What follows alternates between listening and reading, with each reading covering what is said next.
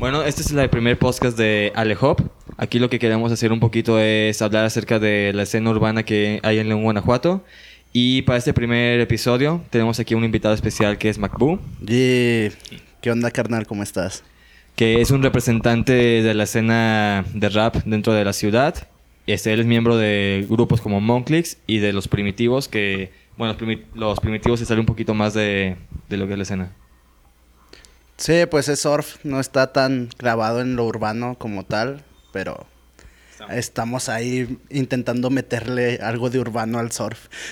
ah, pues así está, está chido. A ver, háblanos un poquito de ti. Este. Es como. Bueno, para empezar, ¿qué edad tienes? Eh, tengo 23 años. 23 años. Y... 96 forever. A huevo también. ¿Y cuándo empezaste, por ejemplo, en eso de la música? ¿Cuántos eh, años? Como tal, a grabar hace 8. A los 15 años grabé mi primer canción. Obviamente, pues antes tuve un proceso de como de empezar a intentarlo, ¿no? Yo creo que duré dos años escribiendo, que realmente nunca pensé en hacerlo rap. Solamente escribía y me gustaba escribir y ahí lo dejaba. Entonces, la música, el rap me llegó por mi hermano que es mayor que yo. Tengo tres hermanos mayores. Entonces, el menor de ellos tres siempre fue de, estar en la patineta, es grafitero, bueno, era grafitero. Entonces, siempre tuve como esa inclinación hacia la música rap por ese vato. Entonces, en ese tiempo, pues cuando te empiezas a forjar, ¿no? Tienes 12, 13 años y empiezas a ver qué cosas te gustan, qué cosas te desagradan. Entonces a mí me gustaba escribir, me gustaba la música que escuchaba este vato. Entonces de ahí fui como agarrando su música y me di cuenta que lo podía clavar yo también con lo que escribía. Entonces fue precisamente como un experimento realmente. Pero me gustó, o sea, me gustaba la música. Entonces dije, güey, yo puedo hacerlo. ¿Por qué no puedo hacerlo? Ya tengo letras, solamente me faltan ritmos y empecé como con esa excursión de, meterme a eso. ¿Te acuerdas, tu hermano, cuál fue el primer artista de rap que te enseñó? Es que no me los enseñaba así directamente, no, no era como que, mira, escucha esto, sino que los ponía así en la grabadora, en su carro. Pero recuerdo mucho que el primer disco que yo vi fue el de Sochi, el de la esencia del 2002. Entonces, yo lo escuché como en el 2007, creo. Entonces, me acuerdo que lo vi así tirado en su buró y dije, ah, déjalo, pongo. Y lo clavé y me volvió loco. O sea, el sonido, cómo rapeaba ese güey, me gustaba mucho. Ahorita ya no lo escucho tanto, la neta, entonces no sé ni qué hace. Tenía unas rolas que son como icónicas, como Morodo en ese disco ese güey. Entonces también de ahí conocí a Morodo. Y pues ya con el tiempo me trepaba en el carro con él y ponía mucho rap español. Eh, ese era como su, su mayor gusto el rap en español. Entonces, estuvo chido, la neta. Yo nunca crecí escuchando a Gutan ni, ni nada gringo. O sea, los conocí después y también me gustó un chingo. Pero no, yo realmente sí crecí escuchando rap en español. Sí, porque ahorita que me comentas eso, por ejemplo, yo cuando empecé fue realmente por Porta. Y pasó algo como lo que dices, de que en sus primeros momentos o sea, lo estaba escuchando bastante y ya después, ahorita ya ni siquiera sé en dónde figura, digamos, como allá en España, pero pues sí le tengo como ese buen recuerdo de, de aquel entonces. Por ejemplo, bueno, me supongo que en ese entonces escuchabas también como artistas tipo Violadoras del Verso y todos ellos como los icónicos de, de España. Sí, de hecho cumplí mi sueño adolescente el año pasado, güey. En octubre vi a KCO en el Palacio de los Deportes. Ah, loco, güey. pero tenía esa como inquietud de ver a ese, bueno, a violadores como tal, pero pues ese güey siempre también fue como una inclinación que me gustaba un chingo. Entonces el año pasado cumplí ese pequeño sueño. adolescente, güey. Ya, ya, ya mi adolescente de 15 años está feliz, güey, ahorita. Ah, pues eso está chido. Aparte de que pues vino presentando el disco El círculo, güey. Sí, me, volvió loco, güey. Neta tiene un discurso muy perro el vato en vivo, güey. Neta no he visto un show... Bueno, vi a SF de casi unos años. Y también es un rifado el Sato en vivo. Sí. Pero este güey viene y te cuenta cosas tan cabronas que piensas que te las está diciendo a ti y ya después canta la rola y dices, güey, qué pedo. Sí, o sea, es algo más fuera, o sea, aparte del... Del, show, como, tal, el güey trae como un pedo muy, muy espiritual, está raro, güey. Está un poco hippie, pero está chido. Sí, te divierte y te mantiene ahí como en esa esencia de lo, de lo que ese güey quería decir con su disco. Sí, sí, pues que también ya, aparte de que pasaron muchos años antes de que sacara el círculo, entonces siento que y pues siendo la leyenda de España que es. Sí, claro. Es un crack ese vato. Oye, y aparte, por ejemplo, de, de todo esto de música rap que te enseñó tu hermano, por ejemplo, en tu casa, ¿qué solías escuchar o como alguna otra referencia, quizás un poco fuera de, de la música? Eh, pues mi papá siempre ha sido muy fan de los terrícolas, güey. Entonces siempre he escuchado los terrícolas. De hecho, mis primeros beats que hice los hice con samples de los terrícolas. Eh, a los cinco años escuchaba un chingo a Limp Bizkit. Estaba loco por esos güeyes, güey. Me, me amaba un concierto del Family Bowles donde también tocaba Korn y Ice Cube, güey. Pero me acuerdo porque mi hermano, el mayor, me regaló el cassette donde estaba ese concierto, güey. Entonces me, me, mamaba la idea de que esos güeyes tenían una escenografía bien loca, tenían como una nave extraterrestre ahí tirada y salían de ahí los vatos. Y aparte, en unas rolas hacen un cover de, de House of Pain, güey. La de Jump Around. Hacen un cover de ese grupo que pues yo en ese, en ese tiempo no sabía que era rap lo que estaban covereando, güey. Y salen unos vatos bailando breakdance y pues me gustaba, güey. Yo recuerdo que llegaba del kinder, güey, a poner ese pinche cassette y veía a Limp Bizkit. Entonces mis hermanos siempre fueron muy rockeros, güey. O sea, recuerdo cuando salió el Sinfónico de Metallica, güey, lo compraron y lo vi con ellos. Siempre estuvieron muy apegados al rock. Entonces yo creo, pero nunca hubiera sido rockero, güey. Soy pésimo tocando instrumentos, entonces... Ah, pero pues ya ves que de ahí se aprende. Pues sí, pero no, creo que sería malo. Sí, fíjate que ahorita que estamos platicando eso, este también, yo antes de empezar con el rap, era como que tenía esta idea de pero bueno, obviamente por otros lados de que escuchaba, no sé, con el Guitar Hero, todas las canciones y era como que yo quería ser rockero, ¿sabes? Ah, huevo. O sea, como que esa vida, pero pues también era... O sea, sentía que estaba como que más complicado por el hecho de tener una banda completa. Y ya cuando, cuando empecé a conocer el rap, me gustó aparte como un poquito esta libertad de expresión que tiene el rap, de que puedes hablar de lo que quieras y... Y estar solo, o sea, no necesitas a nadie más que a ti a veces para hacer las cosas y eso está chido. Sí. Porque no dependes de alguien más para poder hacer algo. O sea, si quieres hacerlo, lo haces tú y ya. Que ya cuando estás en un grupo es otro pedo, totalmente. Pero creo que esa es la libertad del rap, que está muy chida, que tienes la oportunidad de hacerlo solo. O acompañado. O acompañado, entonces no, no hay tanta bronca, tienes un proceso creativo muy individual, incluso hasta en grupo. Sí. Entonces eso está chido porque puedes tocar solo, puedes tocar con tu grupo puedes, eres dueño de tu tiempo de cierta manera. No que de repente el otro güey no pudiera ensayar o cosas así, ¿no? Que pasa normalmente en una banda. Que si uno no puede, pues los demás no funcionan. Entonces aquí es como está chido ese plan de ser uno y, y ya. Y darlo. Y hablando un poquito de esto, por ejemplo, ¿tú cómo es tu proceso creativo a la hora de, escribir? Porque entiendo que, por ejemplo, la mayoría de los raperos lo que hacemos es tener un beat y a partir de ese beat empezar a, escribir. Pues en ocasiones es así, pero también hay veces que tengo las letras y no sé dónde clavarlos. Entonces también soy un poco compulsivo haciendo beats, güey. O sea, yo diario hago mínimo uno. Si puedo hago dos, si puedo hago tres. O sea, estoy enclaustrado siempre haciendo beats. Pero hay veces que pues no todos me sirven para, para lo que quiero. Entonces, realmente ahorita, bueno, antes era como muy de, ese beat me gusta y le voy a dar. Y ahorita sí es como que tengo que darme un tiempo para ver dónde lo quiero encajar, dónde quiero, cómo quiero que suene.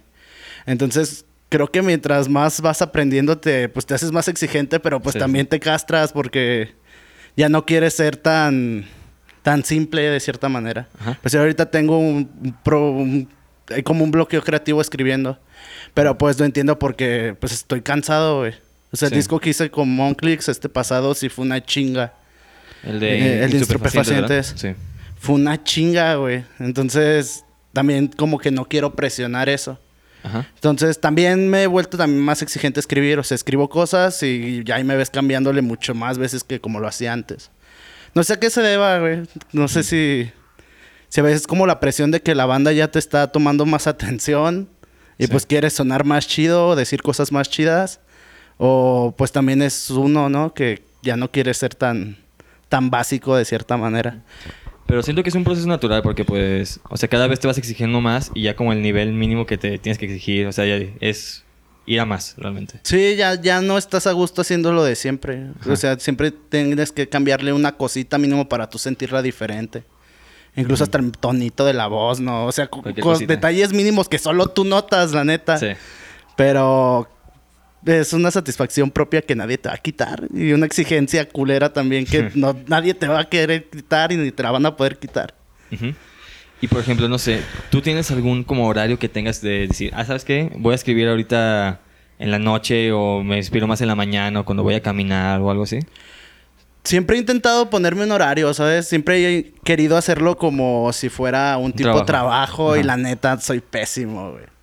Sí, es que no, no porque sea indisciplinado, sino que soy muy distraído.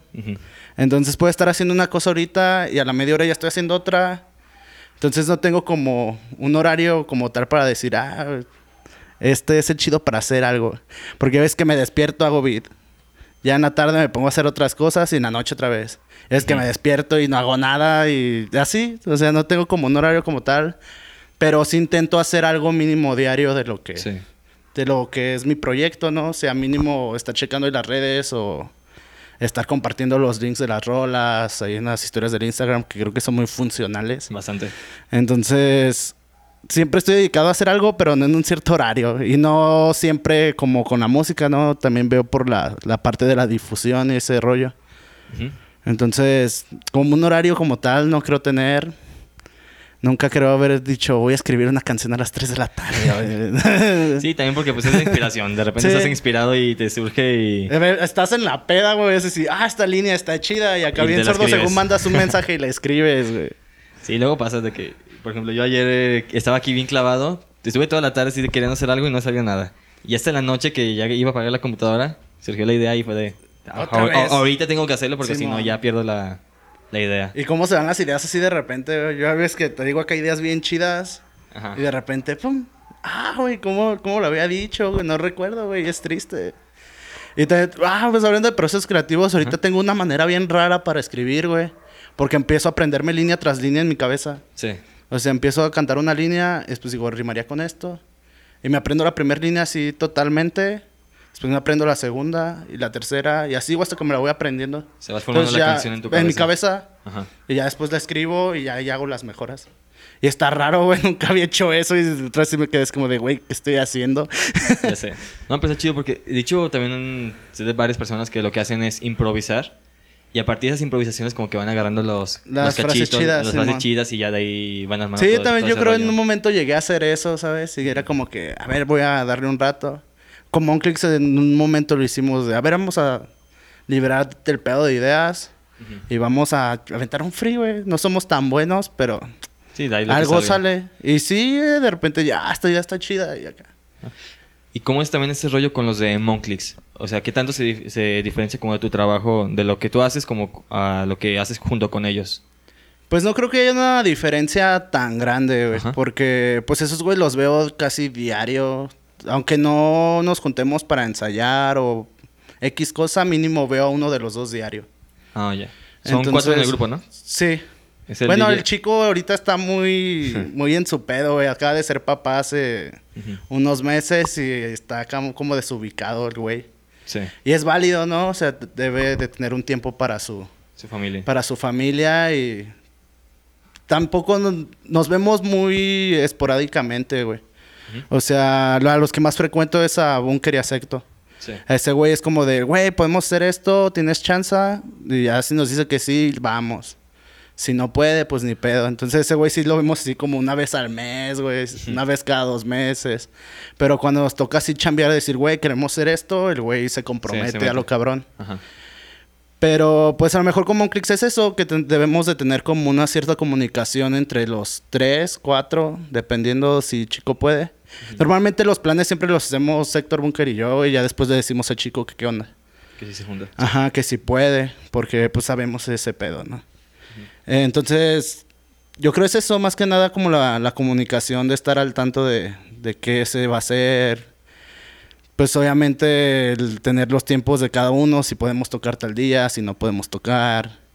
Que a veces sí nos rifamos y nada más vamos dos, ¿no? Pero pues tampoco nosotros no lo sentimos tan chido, nos gusta estar los tres, güey. Sí, pues entre, entre más puedan también ser fieles a las canciones que ya tienen. Sí, para pegarnos duro. Que pues tenemos los proyectos de los beats y pues los podemos cortar pero pues está chido, no, sientes la misma energía que con los tres. Y por ejemplo, ahí, a la hora de que están escribiendo, o por ejemplo, ah, deciden entre los tres como el beat que quieren, o tú dices, ah, tengo esta idea con este beat, este, les propones la idea y luego que ellos se vayan juntando. Sí, de hecho este disco de Instrupefacientes creo que yo fui el más avaricioso, güey. Porque pasé de... O sea, no habíamos hecho un disco en tres años antes de Instrupefacientes. El último salió... que fue este año pasado, en el 2015, güey. Sí. Salió el último de Monclix y pues este salió en el 2018. Entonces eran tres años que habíamos estado de cierta manera, no parados porque estuvimos tocando un chingo, bueno, entre comillas. Sí. Pero estábamos acá trabajando. Yo creo que en ese lapso de tiempo yo también me clavé un chingo en, en el FL. Entonces, como que sí di una mejora muy cabrona a lo que ya habíamos hecho antes. Porque el disco del 2015 ya trae beats de nosotros, ya es original. Pero yo ahorita lo escucho y la neta no me gusta. No me gusta tanto. Si hay rolas que digo, güey, esta rola está bien chida. Pero el beat, pues a comparación de los de ahora, güey, sí suena una diferencia muy cabrona. Entonces, creo que fui muy avaricioso en el aspecto de que ya estaba muy clavado en el FL y quise ampliar lo que me encontrara en viniles. Entonces, la mayoría de los samples los saqué de viniles. Me puse a hacer digging y de ahí sacaba las muestras. Entonces, como que yo traía esa pinche espinita de querer hacerlo yo todo. Pero en ese tiempo también estuvimos taloneando beats, güey. Estuvimos buscando, topamos, pues tuvimos contacto con Taxi D, pero no, al final no hicimos nada, no se concretó. Y luego topé a un güey de Chile que me gustó un chingo su jale y le mandé texto. Y acá en la platicada le gustó el jale y nos pasó un beat. Me dijo, no, güey, se los regalo. Yo, no, yo se lo quería comprar y el güey me dijo, no, te lo regalo. Y me gustó un chingo, güey. Y aparte de, a partir de ese beat yo dije, güey, yo quiero que todo el disco traiga una esencia de este tipo. Entonces, por eso como que a veces la banda siente que suena diferente porque no lo quise, no quise caer en el como en los mismos loops de... De siempre. De siempre, de, de mariachis y madres así, ¿no? Boleros como tal. Si hay un bolero, pero es como un son cubano más bien. Sí. Entonces sí no suena tan, tan común. Entonces, en este disco de Estupefacientes sí fui un castroso, con mis compas. bueno, no un castroso, güey, sino que pues sí generé más las ideas en cuestión de los beats. Yo les dije, tengo estos beats, güey, yo quiero que rapiemos en estos. Hicimos como otras cuatro canciones más que no metimos en el disco. De hecho, una de las rolas que grabamos, torpemente yo volví a samplear, güey. No, no me acordaba, güey, que era el mismo sample. Y me gustó más y es la rola del intro del disco. Pero la otra rola ya no la metimos, ya no la quise meter porque, güey, ese sample está, más chido que aquella, güey. La otra no me gusta ya. Entonces, en este disco sí fui un poquito más exigente yo en la cuestión de que quería yo los ritmos, quería clavarlos todos yo. Me avaricé un poquito en eso. Pero pues estos güeyes también son muy muy colaborativos, güey. Son de, güey, a mí también me gusta, vamos a darle. Entonces eso también creo que es una ventaja, güey. Si alguien quiere hacer algo, nosotros, o sea, haciendo tres, si uno quiere hacer algo, vamos, güey. No es como de, de, no, dos no quieren, uno sí. Es, uno quiere, todos queremos, güey. Ah, eso está bastante chido. También para pues, evitar como que hay también bronquillas, pero... Y, por ejemplo, a la hora de escribir las rolas, ¿Es de que las escriben los tres estando juntos? ¿O es como de, tengo esta idea, te la llevas tú de, de tarea, luego juntamos, nos juntamos y a ver qué sale de cada quien? O... Eh, hay veces que sí nos juntamos, pero la neta, siempre que nos juntamos terminamos borrachos, güey. Somos un poco alcohólicos, güey.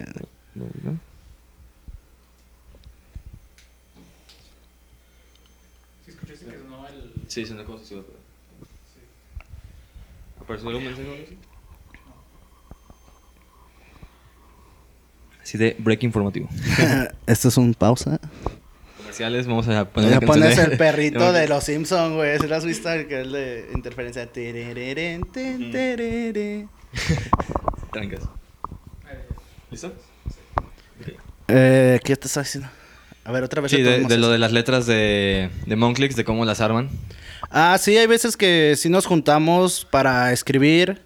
Pero la neta, entre el momento nos pega un poquito el ocio, nos ponemos unas chelas y nos enfiestamos, güey.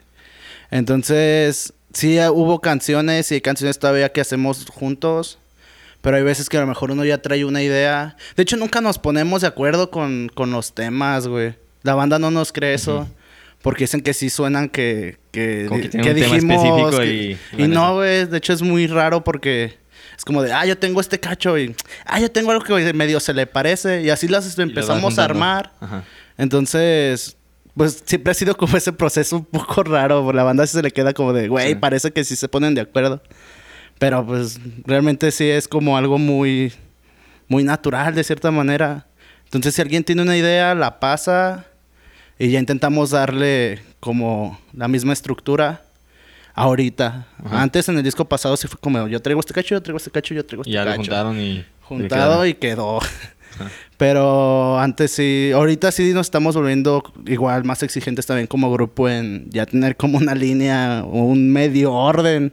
Porque creo que también eso es parte de Monclix, la, el no estar tan ordenados, no ser unos güeyes tan ordenados en, en una cuestión creativa, simplemente es hacer por gusto y ya. Sí, ahora sí que es lo que salga también de forma natural. Sí. Porque aparte ya tienen seis años de conocerse. Bueno, de, de grupo, de, de Monclix. Sí, de grupo sí tenemos seis años, pero yo estos güeyes ya los conocí como otros a Bunker, como tres años antes. Ajá.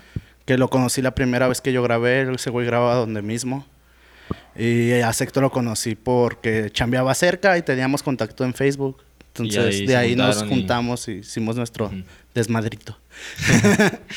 y ahorita, por ejemplo, bueno, después de que salió el disco, Ahorita le pegaron duro como en alguna gira y a tocar en vivo. ¿Ya están planeando también lo siguiente? Mm, pues el disco salió hace un año. Entonces estuvo bien raro el proceso de ese pedo. Porque lo sacamos en septiembre y pues todas las copias que hicimos se vendieron. Entonces estuvo chido. Todas se vendieron el día de la presentación, güey. Ah, pues. Se fueron, se fueron, así nos quedamos como de verga, güey, ¿qué está pasando, no? Y fue un chingo de gente, güey, eran como 250 personas. Ese día no hicimos conteo, güey. Pero sí había más de 250 personas. O sea, diferenciándolo del cover, güey, sí nos dimos la idea que habían ido como 200 y tantas, güey. Ajá. Entonces, salió el disco, hicimos la presentación, mm, nos fuimos de rol, pues fuimos a, al DF. Cuando vi a KCO, tocamos un día antes, el día siguiente iba a tocar KCO, entonces por eso fue a ver a KCO. Aprovechando. Aproveché el viaje, güey. Y de ahí empezamos a tocar aquí, pues localmente, güey, nos están invitando mucho a tocar. Y pues está chido, es una lana, es una lana y pues creo que a la gente le empezó a gustar un chingo el pedo, aparte de que también nos metemos a eventos que no son estrictamente de rap. Hemos tocado en eventos de metaleros, güey, en eventos de ska, güey, en eventos de punks. Sí, así que también se presta mucho a que por el tipo de música. Entonces, bueno, ahorita estamos platicando, hasta que se cortó un poquito, es acerca también de que tú haces todo el rol de la mezcla dentro de las canciones de Monclix. Sí, soy el encargado de todo ese proceso de, de estudio como tal, eh, por, por cuenta propia, por gusto propio, porque pues yo soy el que, el que dije, yo me arrifo la misión, ¿no? Entonces, pues es gusto también, pero también es una chinga. Sí, porque es... eh, me volví un poquito también exigente en ese aspecto porque a estos vatos los hacía grabar hasta que a mí me gustara. A lo mejor a ellos les gustaba su toma, yo haciéndolos grabar otra vez, ¿no? Pero quería que sonara bien, sonara todo definido. Y pues también sabes que si grabas de una manera chida, pues también es menos complicado el, el hacer ya una mezcla general. Sí, ya tienes que cortar menos, por ejemplo, y es más fluido. Más fluido, sí. Entonces me encargo de ese rollo desde hacer el beat, desde grabar, desde mezclar, masterizar y todo el rollo. Soy yo el encargado de eso. El mero mero. También me supongo que pues viste una mejora muy grande de el primer disco de Monclix a este último.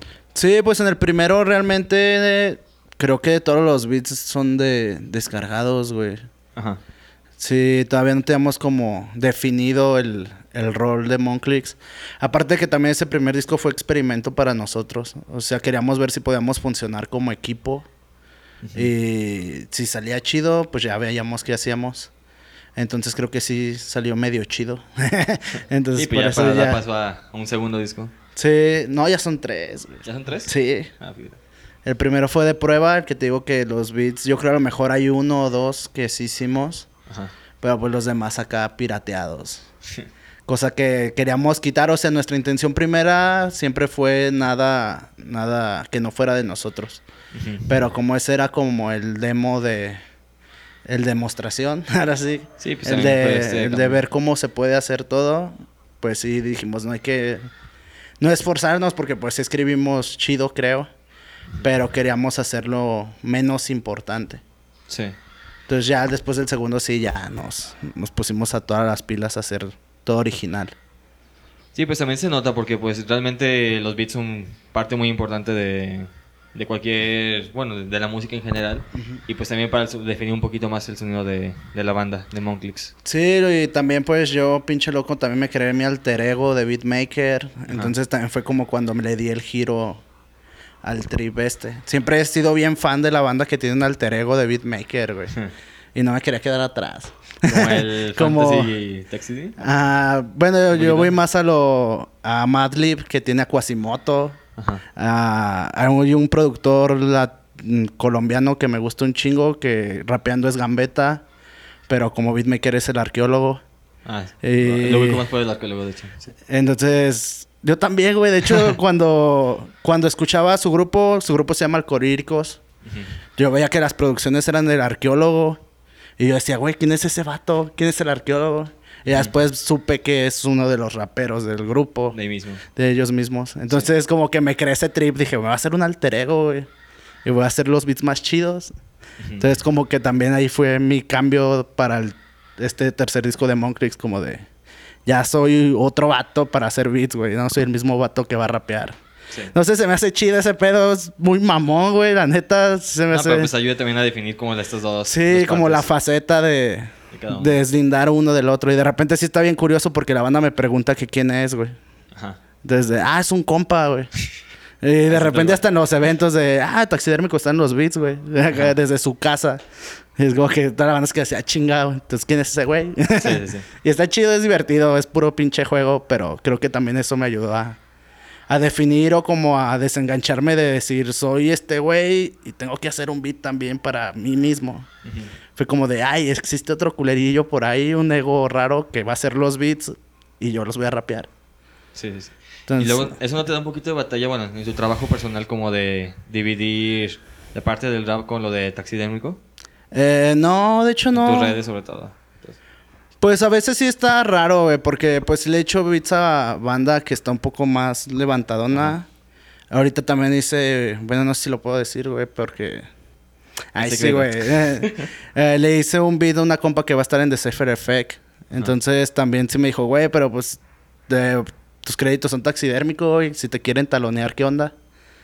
Y sí fue así como que, chale, sí, güey, porque pues tengo definido el de MacBook como, como el alias de siempre, ¿no? De toda la vida. Sí. Bueno, tengo otro, pero ese es ya de compas. Y pues este de taxidérmico, entonces lo tengo siempre en todas las redes como mi nombre secundario. Ah, y para que, para que si lo buscan taxidérmico, pues ya ahí llegan al mío. Pero por eso en ese aspecto no creo que sea tan complicado de repente, porque pues gracias a, las redes existe ese nombre secundario. Sí, sí, sí. Pues sí, ahora sí que ayuda bastante también a, a unir todo. Sí, pues está chido. Realmente me ha servido, güey, también a mí como una liberación. O sea, la banda, como dicen que se encomiendan a alguien para quitarse un peso encima. Sí. Yo hice taxidérmico para quitarme el peso de, de hacer los beats para Monklix, güey. Ajá. Y pues ya también está chido porque hay banda que me está armando beats a mí y de repente está bien verga que voy a tocar o toca banda, los veo y tocan mis beats, güey, está chido.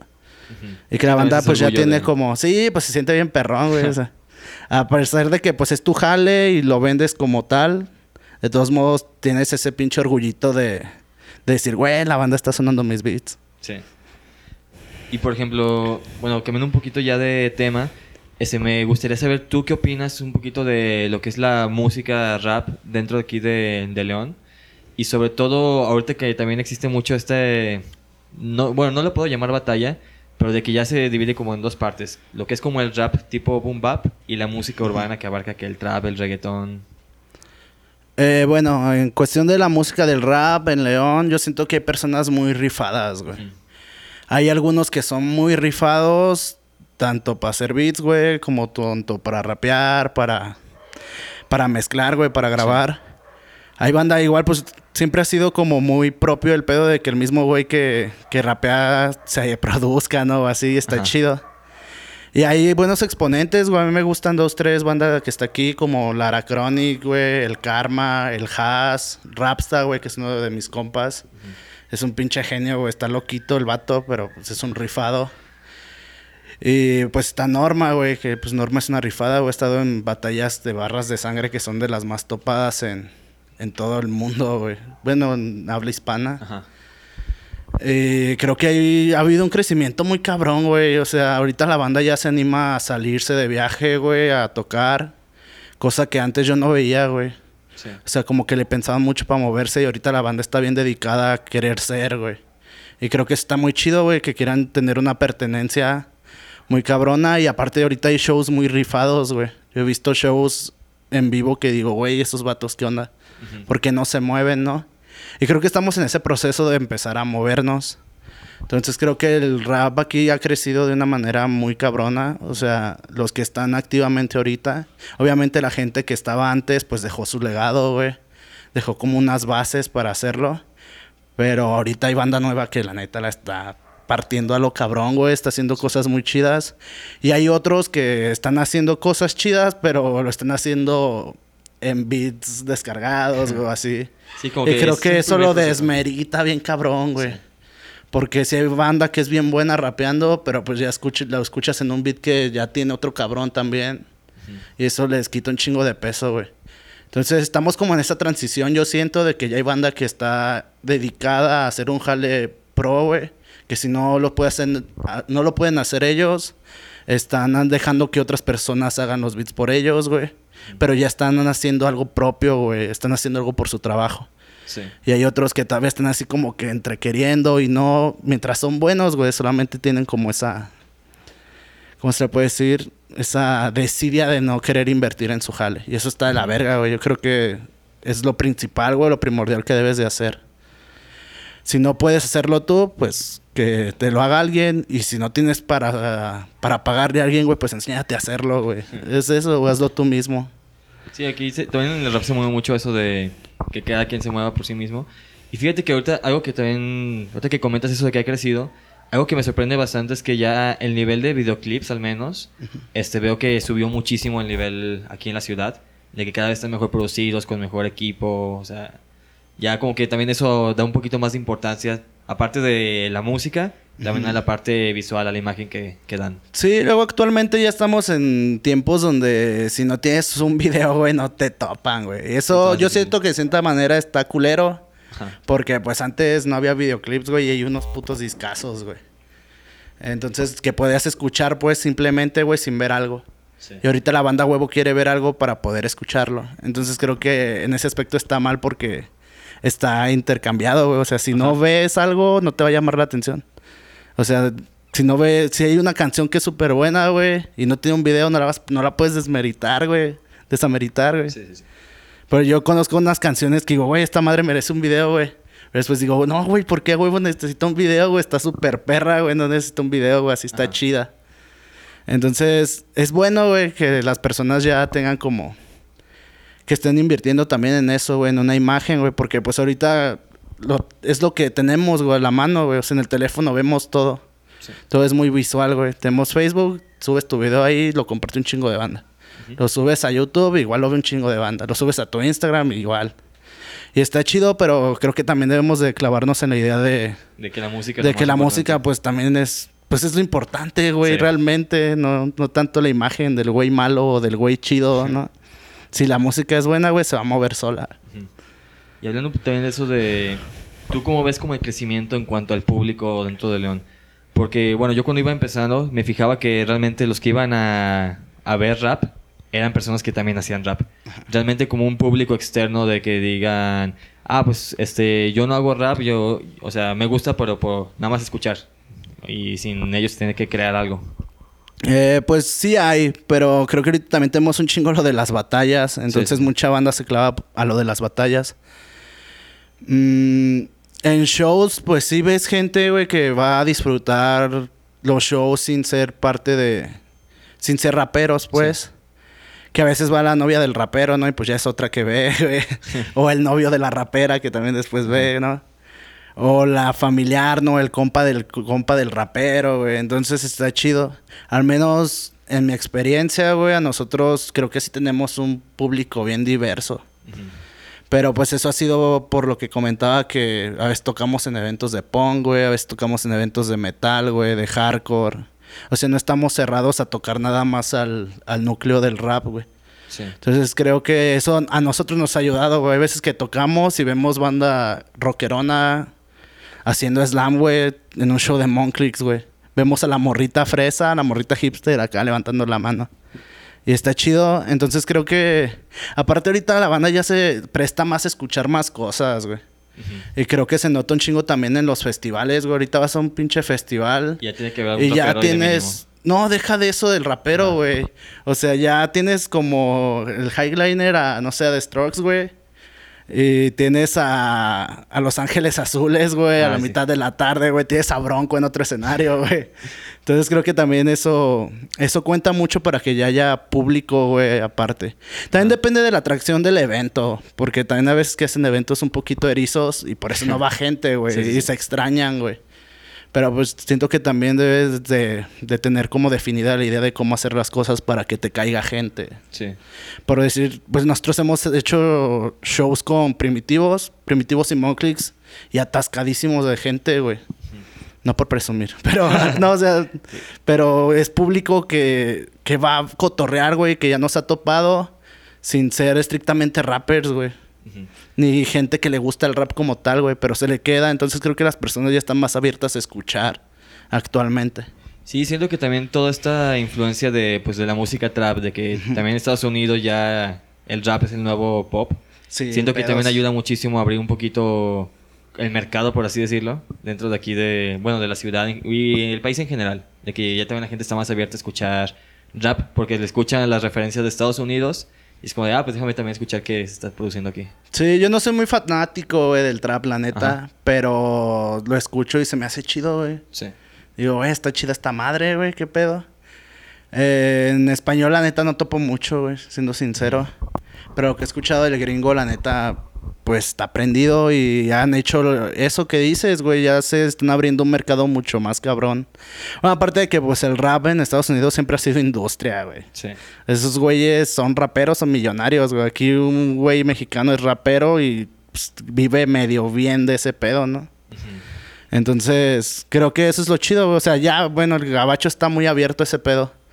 Por decir, aquí en México, pues ahorita la música trap también entró con todo el gringo. Y pues creo que también hay mucha banda intentando hacerlo ahorita y está chido. Porque pues sí, ya hay una diferencia muy cabrona. Y bueno, yo nunca he creído que esté desapegado, güey, de la música que hacemos, de los boom baps y ese pedo. Porque van sobre la línea, güey. Sí, hay mucha banda rapera que lo hace, güey. Los reggaetoneros lo hacen, güey. Entonces siento que también eso ha influenciado un chingo, ¿no? Que los reggaetoneros se hayan metido como a los ritmos traperos, güey. Ajá, es que como que... De hecho, el trap se me hace chido porque es como que del reggaetón entran al trap y del rap entran al trap. O sea, como que es como el trap es como la mitad entre los dos.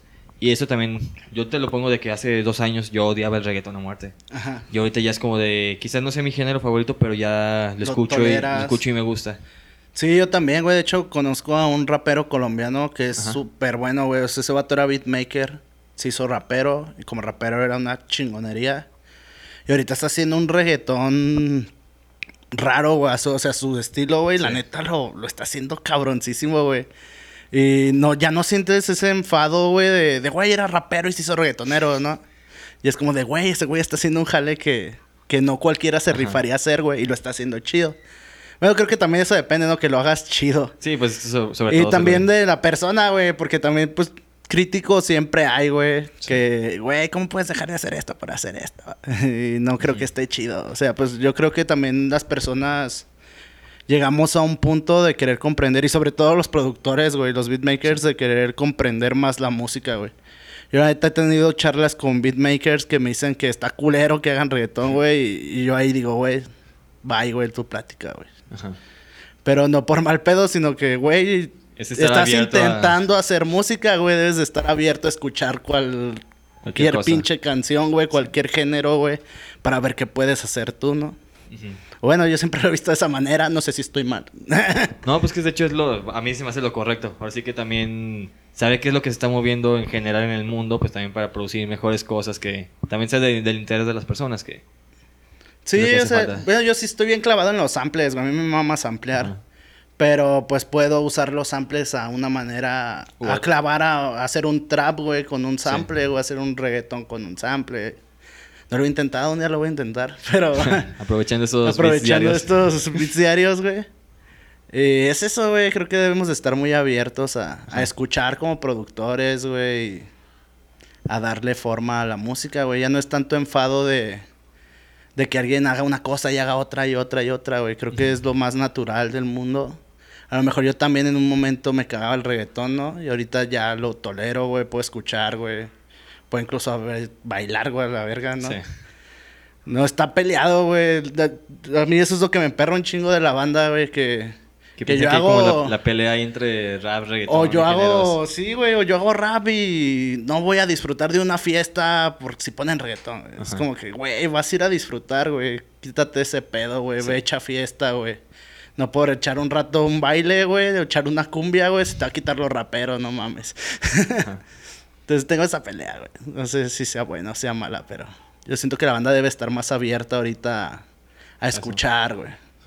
Oye, yo te comentabas que el de los Monclicks y los Primitivos han hecho eventos juntos. Y ahorita tengo también, por ejemplo, ya también para hablar un poquito de los Primitivos. Este. El público que, que escucha a los Primitivos y a Monclicks es muy diferente entre ellos mismos. O, por ejemplo, tú piensas de que a ah, los que escuchan a Monclicks también escuchan a los Primitivos y viceversa. pues se ha vuelto como una. Una, familia, güey. De hecho, todos dicen que Primitivos es nuestra banda hermana, güey. Ajá. O sea, por, pues yo tengo la conexión ahí, güey, estoy en los dos. Sí. Pero sí se ve la diferencia a veces. A lo mejor las primeras veces sí, güey. Porque iba banda que iba a ver nada más a los primitivos, güey. Pero entraba a Monkrix antes y les mamaba, güey. Sí. Se quedan como de qué pedo con su jale, güey. Y había veces que iban a ver a Monkrix, güey. Y después veían a los primitivos. Y pues la banda se quedaba así como de qué pedo y creo que eso nos ha ayudado, güey, un chingo a los dos, güey, porque como te comentaba hace rato, ha hecho que nuestro público crezca de una manera diferente, güey. Hace 15 días tocamos en un evento de una amiga, güey, por su cumpleaños, güey. Todas las bandas eran de, de metal, güey. Y nosotros siendo raperos. y se hizo un desmadre, güey. Se hizo una puta fiestota, güey. Eh, creo que eso ha ayudado un chingo. Entonces ya nos ven banda de un lado, banda de otro. Y pues, como te digo, güey, de repente ves a la morrita fresa guapa levantando la mano, echando baile y al rockero haciendo un mosh ahí con las ruedas de Monkrix. Y me gustaría saber, por ejemplo, tú en lo personal, ¿cuál es la visión de éxito que tienes de, de la música? O más bien, ¿cuál es lo que tú quisieras, a qué punto te gustaría llegar? Yo siempre he creído que no tengo un punto, güey. Porque me gusta un chingo lo que hago y las cosas que estoy haciendo actualmente nunca las planeé. O sea, nunca planeé salir a de gira, güey, o dar la vuelta a tocar a otras ciudades. Nunca pensé hacerlo en mi vida. Nunca pensé hacer beats, güey. Nunca, nunca planeé lo que estoy haciendo ahora. Entonces, siempre he tenido la idea de que lo que venga está chido porque no quiero decir, quiero hacer esto. A lo mejor sí tengo cositas que digo, güey, tengo que hacer esto antes de... Pero no tengo como un punto ni, ni, un, ni un éxito que, al que llegar. Yo siento que realmente estoy haciendo lo que me gusta, lo que siempre quise hacer. Y de ahí lo que se vaya Y de ahí si se da algo chido, pues qué bueno. Si se da algo no tan chido, pues también, porque al menos lo estoy haciendo y estoy intentando hacer las cosas. Entonces, a lo mejor si tendría que decir algo, si que me dé o que quisiera, pues la neta quiero conocer más ciudades, güey. Sí. Eh, tengo el pinche sueño loco de, de tocar en Colombia. y en Francia, güey. No sé por qué quiero ir a Francia. Últimamente me, me he clavado ese trip, no sé por qué. Francia. Aparte porque los franceses tienen una forma de hacer un rap muy puro, muy propio. Sí. Entonces siento que si voy a diguear, a buscar viniles allá, voy a encontrar cosas chidas. Y es eso. Realmente siempre que voy a una ciudad me voy a buscar viniles, güey. Ajá. Y creo que es lo único que quisiera. Mi éxito es ir a buscar música a otros lados y poder hacer beats y compartir el rato con mis amigos. Sí, eso también pues, siento que influye mucho porque es como realmente amor por la música más que lo, que te pueda dejar quizás de dinero y todo. Sí, o sea, está chido lo económico, ¿no? Sí, obviamente. Que te caiga una feria por hacer lo que te gusta está bien perrón. Y que te paguen por ir, pues también está mucho más perrón, no gastas. Pero pues también ha habido veces que nosotros gastamos de nuestro bolsillo en ir a un lado. Y no está mal, es divertirte, es ir a buscar oportunidades. Ya tocaste puertas aquí, ya hiciste lo que tenías que hacer aquí en tu ciudad, ¿no? Entonces, pues ya es ir a chingar otro lado, aunque nadie te conozca. Ya la siguiente vez que vas, ves más gente y así, porque lo he visto. Entonces, esa es la ventaja, güey. Yo soy feliz, güey, yendo a tocar, ir a buscar música en otros lados. Porque siempre encuentras música diferente en vinil en otros lados. Aquí siempre encuentras lo mismo, güey. Yo creo que ya basaría en lo mayor posible y siempre encuentro lo mismo y vas a otra ciudad y a lo mejor ahí llegó música de otra parte del mundo, güey. Entonces, eso es lo chido, güey. Mi éxito es ese, el poder buscar mucha música y poderlo utilizar para beneficio propio. Sí. ah, pues está bastante chido. Porque también es como, siento que aquí en León ya tienen como, ya están bien posicionados de hecho, lo que te pues comentaba también antes es de que yo considero que ahorita Monclix es como de los grupos más levantados de León. Sobre todo también porque están muy activos. Siempre están activos de que si no están sacando música, están dando conciertos o tú estás como con lo tuyo de beatmaker y eso. Y que también es bastante positivo. Eso aquí en León. No sé tú, por ejemplo, a nivel nacional, ¿te gustaría como llegar a algún punto de que te ubiquen junto con, los, con las personas top de aquí de México? ¿O prefieres también quedarte un poquito más como con lo local y lo regional? Pues no creo mala la idea de poder formar parte como de, de ese de ese gremio. Sí. Mm, pero también realmente he conocido un chingo de banda muy chida que está como clavada en el underground. En ciudades diferentes que la neta son unos rifados, güey. Y siempre he creído que hay banda que está en el top que no debería de estar, güey. Hay mucha banda bien pasada de lanza. Por decir, tengo un homie de Irapuato que es ese llamar inestable, que es un pinche crack haciendo, haciendo barras, güey. Y tengo otros homies en Celaya, que es el Moss, güey, y el Capa, que son unos cabrones dando show, güey. Sí. Y digo, güey, esa banda debería estar en los ojos de, de más personas, güey. Entonces, creo que... No sé, estaría chido en la cuestión económica. Ahí sí lo vería en una cuestión económica, güey. Ser parte del top de tener feria y, y ya poder dedicarte, y poder dedicarte a eso. Pero si es como por gusto y por creer que las personas hacen mejor su jale, güey, sí me quedaría como en el en lo underground, güey. Porque hay banda muy pasada de lanza. Mucho más pasada de lanza que los que están en el top, güey. Y está chido, güey. O sea, nosotros hemos tenido la oportunidad de grabar con, con banda que a lo mejor ya está en un nivel un poco más chido. No está en el top, pero está como en el top del underground, que se mueve por abajo. Y pues eso no se nos hace bien perro.